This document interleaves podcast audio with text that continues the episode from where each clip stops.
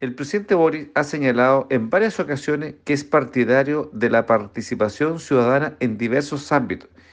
Y es más aún, en nuestro ordenamiento jurídico vigente están consagrados los plebiscitos y por ende los mismos municipios podrían plebiscitar este problema. Entonces, hagamos valer la opinión de la comunidad y que ésta se exprese en las urnas, tanto si están a favor o en contra del cierre, y en ambas respuestas debe haber planes potentes de inversiones.